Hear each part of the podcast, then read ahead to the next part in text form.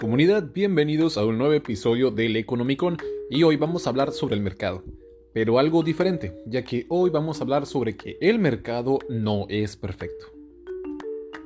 Para entender por qué el mercado no es perfecto y fácilmente corruptible, primero tenemos que partir por la pregunta ¿qué es el mercado? Y es aquí donde podemos encontrar la respuesta que se nos define en los libros de economía, donde se nos plantea que el mercado es un grupo de compradores y vendedores de un bien o un servicio en específico. Los compradores son el grupo que determinan la demanda del producto y los vendedores los que determinan la oferta del mismo. Los economistas utilizan el término mercado competitivo para describir al mercado en el que hay múltiples compradores y vendedores, y por lo tanto ninguno de ellos puede influir en el precio del mercado. Para comenzar, el hombre y los países no son capaces de satisfacer todas sus necesidades por sí solos. Las economías de autarquía son imposibles. La autarquía es el sistema donde los países o las personas pueden abastecerse por sí mismas y con sus propios recursos, sin la necesidad de importar productos.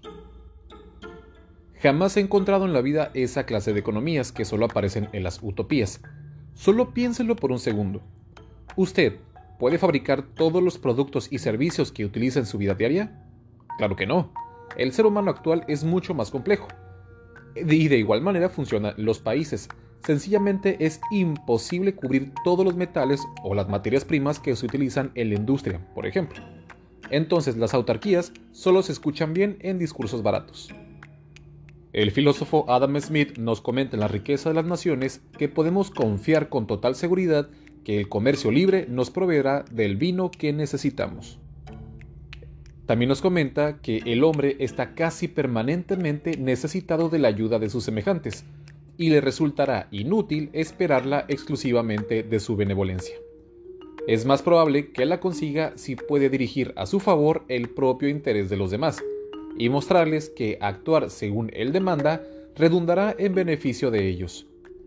Eso es lo que propone cualquiera que ofrece un trato a otro. Todo trato es, dame esto que deseo y obtendrás esto otro que tú deseas. Y de esta manera conseguimos mutuamente la mayor parte de los bienes que necesitamos. No es la benevolencia del carnicero, cervecero o panadero lo que nos procura nuestra cena, sino el cuidado que que ponen ellos en su propio beneficio. Es en este beneficio propio donde la mano invisible que describe Adam Smith hace su aparición, ya que esta mano actúa como una fuerza que regula el mercado. Con el beneficio personal se mueven las cadenas que detonan en toda la actividad comercial y ayudan al mercado a florecer. Esto es lo que podemos llamar el libre mercado. Un libre mercado se caracteriza por tener una sana y libre competencia entre los distintos productores, con el fin de garantizar que los consumidores obtengan los mejores precios por los productos y servicios. Todo esto nos hace parecer que las fuerzas del mercado son incorruptibles. Y si bien primeramente se mueven al buscar el beneficio personal, siempre actúan por el bien común. Pero esto es el economicón. Y aquí no nos vamos a confiar de las definiciones que podemos encontrar en cualquier libro. Ojo, con esto no intento decir que soy una especie de iluminado ni mucho menos. Como les dije en el primer episodio, no soy economista. No me crean a mí y no le crean a nadie. Pero solamente hay que prestar un poco de atención para darnos cuenta que el mercado no es perfecto y que es fácilmente alterable. Para comenzar, el mercado es altamente corruptible por la mano del hombre, y si no fuera así, las burbujas en las bolsas de valores en las diferentes épocas simplemente no existirían, ya que las acciones se inflan de manera artificial que según estas están regidas por el libre mercado en su máxima de oferta y demanda. ¿Quieren otro ejemplo donde el mercado se puede manipular? Muy bien. Y ojo, solo hablo del libre mercado, porque en los casos de monopolio, pero por supuesto que el mercado tiene mano negra, pero en este caso es la mano podrida del gobierno, que por medio de múltiples opciones se empeña en no permitir la libre competencia. Entonces, simplemente estamos hablando del el libre mercado. En fin, otro ejemplo de la, manipulación latente del mercado es en el famoso pacto de caballeros del fútbol mexicano. Si no saben de esto, no se preocupen, que aquí está su Omar Zaracusta para explicárselos. En el fútbol hay diferentes equipos, como las Chivas, el América, los Pumas, etc. Esos equipos tienen dueños, y en el año se celebra lo que viene siendo el draft o el mercado de piernas, donde los diferentes equipos buscan hacerse de los servicios de los mejores jugadores que sus carteras les permiten comprar. Pero digamos que está el jugador X, y este jugador está valuado en digamos un millón y medio de dólares. Pero los descarados dueños no quieren pagar esa cantidad por solo un jugador, y es aquí donde la manipulación del mercado entra en acción. Los dueños se ponen de acuerdo entre ellos de forma secreta, y por debajo del agua fijan entre ellos el tope de lo que puede valer un jugador. En pocas palabras, no es el precio del libre mercado, sino más bien el precio que ellos han fijado. Y si este valor lo fijan en un millón de dólares, el mercado no es manipulable, no es corruptible. ¡Ja! Entonces el jugador X va a las chivas y dice, oye, yo valgo un millón y medio. Y el dueño le dice, no, tú vales un millón. Y el jugador X se enoja y va con otro equipo y le dicen, no, tú vales un millón de dólares. al poco tiempo, el jugador X se da cuenta que todos van a ofrecerle un millón de dólares. Y con esto termina aceptando esas condiciones. En pocas palabras, los dueños bajaron el valor del jugador. Otras alteraciones del mercado que podemos encontrar es lo que se denomina la obsolescencia programada. ¿Cuántas veces no hemos escuchado o dicho nosotros mismos que pareciera que las cosas de hoy día tienen un relojito? Pues sí, en efecto, tienen un reloj que los fabricantes se encargan de ajustar con el fin de acortar la vida útil de los productos que usamos día tras día. Los celulares son el ejemplo más clásico.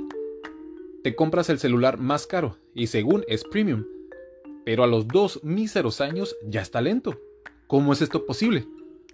Cada vez que hay una actualización de aplicaciones o el mismo sistema operativo se actualiza, el fabricante se encarga de volver un poco más lento el celular. Así se encargan de reducir el, procesamiento del teléfono o también acortando la, duración de la batería. Otro ejemplo que podemos encontrar es en toda la línea blanca del hogar.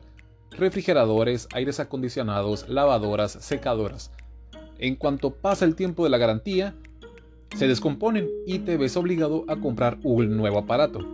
Porque curiosamente, repararlo sale casi igual que comprarte otro nuevo. ¿Coincidencia? No lo creo. También es muy recurrente escuchar que las fuerzas del libre mercado son las que garantizan el desarrollo de toda la comunidad. Pero hay que darnos cuenta que las fuerzas del mercado por sí solas no llegan hasta donde las personas menos favorecidas las necesitan, ya que hay que recordar que estas fuerzas están sujetas primero al beneficio. ¿Cómo explicarle que el libre mercado es lo mejor para el desarrollo y el sustento de las personas a quienes viven en las zonas montañosas y de, difícil acceso de nuestro país y que solo se ven reducido a migajas su sustento diario? Es en este momento donde el Estado debería garantizar una correcta distribución de la riqueza generada por el mercado y voltear a los más vulnerables de nuestra sociedad. Con esto podemos aprender dos cosas. Número uno, el mercado no es perfecto y es muy fácil de manipular. Y número dos, el libre mercado no garantiza que haya desarrollo para todos por igual. Eso es lo que podemos aprender el día de hoy. Continuamos.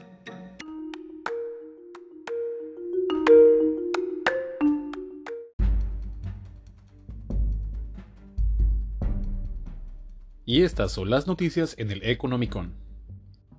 Compartamos Banco otorga en marzo un monto histórico de 10 mil millones de pesos en créditos. El banco reportó que en marzo logró colocar una cifra histórica ante la llegada de la Semana Santa y la necesidad de sus clientes de generar ingresos. También comentan que los clientes que solicitaron el crédito fueron mujeres comerciantes en un 90%.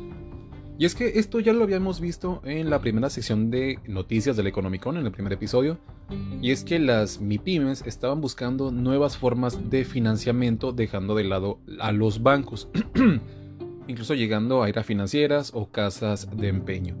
Aquí lo importante es saber es qué intereses les van a manejar. Lean muy bien esos contratos, por favor. No porque alguien les dé dinero rápido, significa que son sus amigos. Porque adquieren el crédito y cuando se acerca el primer pago, pues se dan cuenta que es prácticamente imposible pagarlos. Entonces recuerden la máxima del Economicon. Lean muy bien esos contratos. Y hablando de dinero barato, fíjense que las tasas de interés en Estados Unidos se mantienen entre el 0.0 y 0.25%. Esta es la tasa de interés interbancaria. Esta tasa de interés en particular la vemos muy seguido en las noticias en la sección de economía y es fácil confundirse sobre otras tasas de interés. En este caso hablamos de la tasa de interés interbancaria. En este caso de la Fed en Estados Unidos, la Reserva Federal.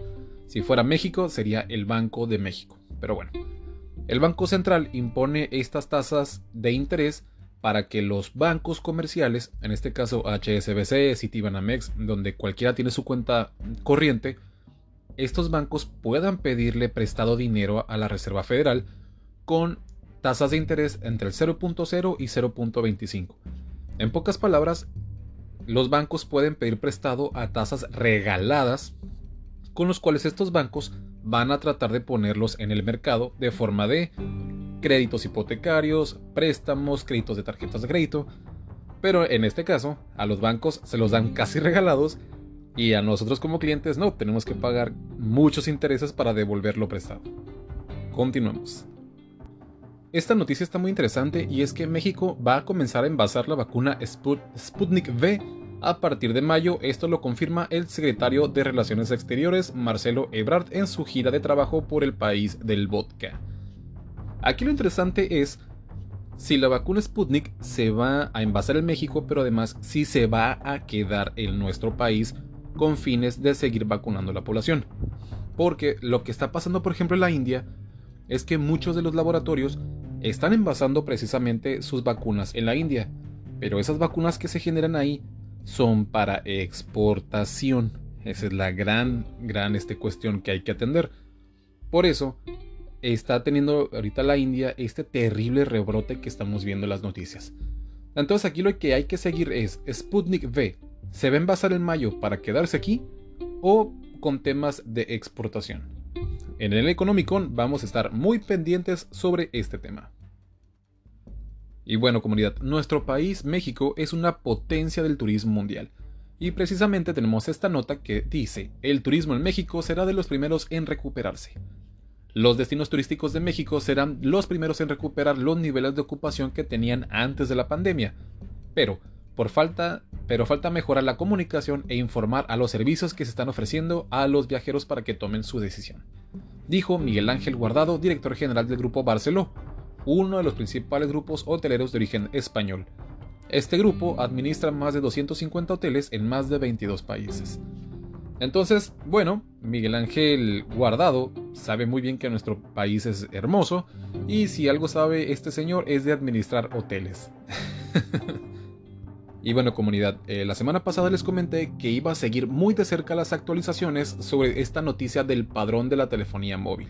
Y adivinen qué, tenemos actualización. Resulta que ahora el INAI irá a la corte por el padrón de telefonía móvil. Por unanimidad, el Pleno del Instituto Nacional de Transparencia, Acceso a la Información y Protección de Datos Personales, el INAI, aprobó imponer ante la Suprema Corte de Justicia de la Nación una acción de inconstitucionalidad contra la nueva Ley Federal de Telecomunicaciones y Radiodifusión, que está en vigor desde el pasado 16 de abril. Consigo, consideraron que la entrega de datos personales de parte de los usuarios de la telefonía móvil no garantiza la disminución de la incidencia delictiva, por lo que es una ley regresiva entre derechos codependientes.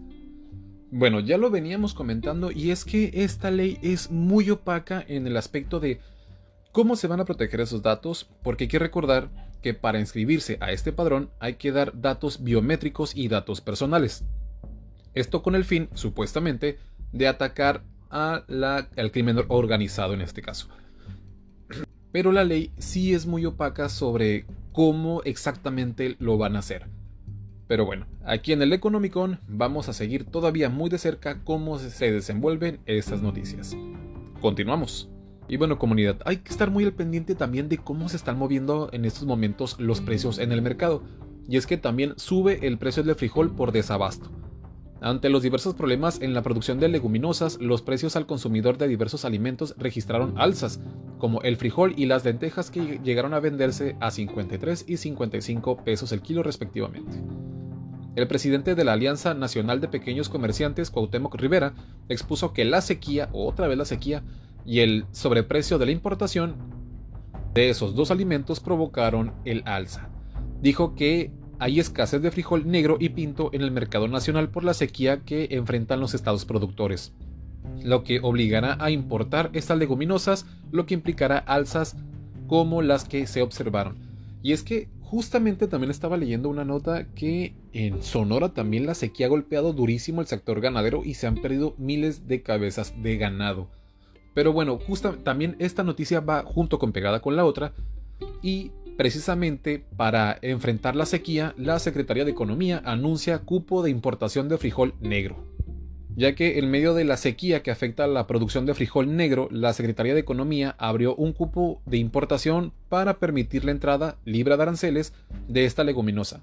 El cupo de, importación será de 70.000 toneladas de frijol negro que podrían importarse de los países con los que México no tiene tratados de libre comercio.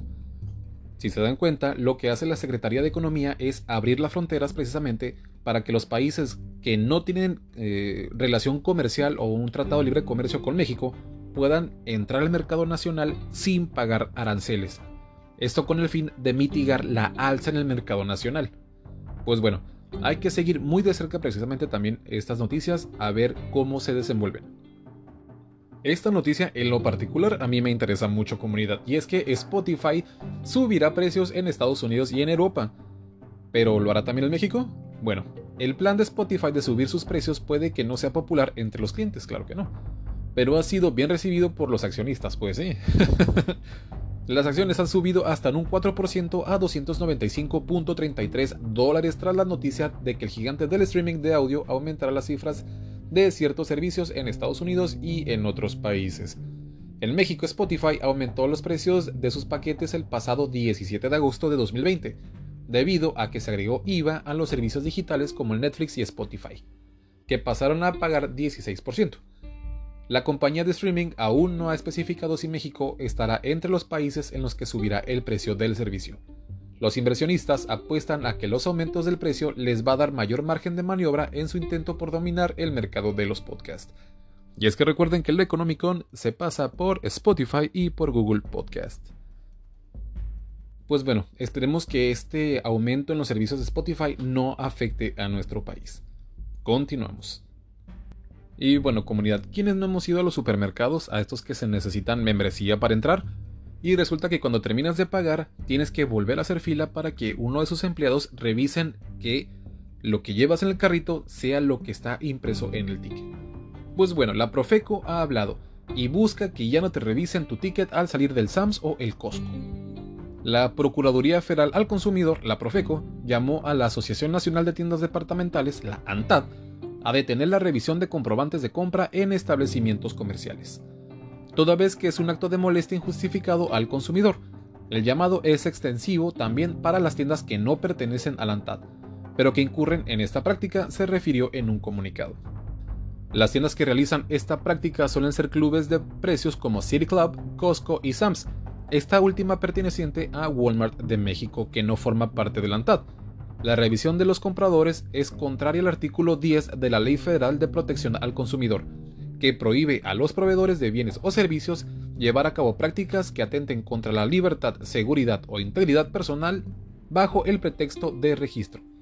Pues, bueno, según está amparada ante una ley, que es la ley 10 de la Ley Federal de Protección al Consumidor, ojalá que esto no se vuelva un pleito de jalón y jalones y estirones legaloides por parte de la Profeco y de, y de las tiendas departamentales, pero bueno. Con esto llegamos al fin de este episodio del Economicon. Muchas gracias por haberse conectado. Recuerden unirse a la comunidad en Instagram como el-economicon y en Facebook como el Economicon. Soy Omar Zaracusta y nos escuchamos la próxima semana. Bye.